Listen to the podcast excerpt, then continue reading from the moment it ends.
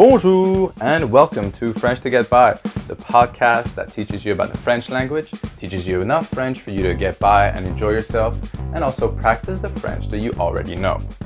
My name is Kevin Cabrera and I'm a French and English teacher at ME Education in Hong Kong. Are you ready to start? Allons-y! And today we'll be learning how to ask somebody how they're doing and how you will tell people how well you are doing. So, first off, let's ask them how they're doing. First question you'll ask is Comment ça va? Translates to How is it going? Comment ça va?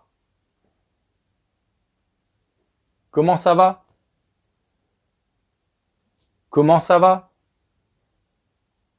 Now that is the formal way that you will be able to use with most people around you. If you want to go the informal route, just get rid of comment and just stick with ça va? Ça va? Ça va?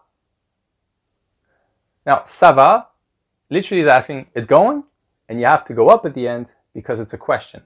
That's very important because when you answer that question for 90% of your answers, you will use ça va again.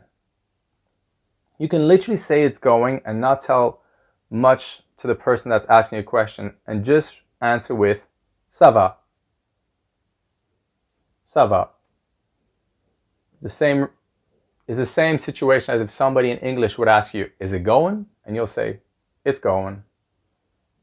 Same, you go down, you don't head up towards the end. So that's the lazy, easy way to answer that question. If you want to tell them that you're doing well, you can say, ça va bien. Ça va bien. Bien means good. Now, things are going very well. We're going to add ça va très bien. Ça va très bien. Ça va très bien means it's going very well. Très means very. Now, let's say you're not sure entirely how you feel and you want to give a middle of the road answer.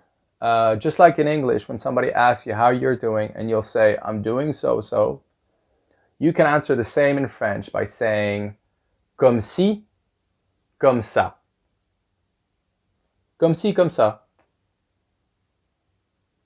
Like this, like that is the direct translation, but it means so so. And also, just like in English, whenever you're giving kind of positive news about how you're feeling, you will follow it up with thank you, which in French is merci. Somebody asks me how I'm doing, either be it the formal way by saying comment ça va, or being more informal by asking me ça va. I could just tell them so so, comme si, comme ça. I could tell him it's going. Ça va, merci. I could tell him it's going well. Ça va bien, merci. I could tell him it's going very well. Ça va très bien, merci. And now you know how to ask people how they're doing and tell people how well you're doing. On our next lesson, I'll teach you how to tell people how miserable and sad you are feeling that day. Till next time, practice, practice, practice. Allez, au revoir. Book your next class with ME Education through our website, meeducationhk.com, or visit one of our centers in Wan Chai, Mongkok, and Kowloon City. See you soon.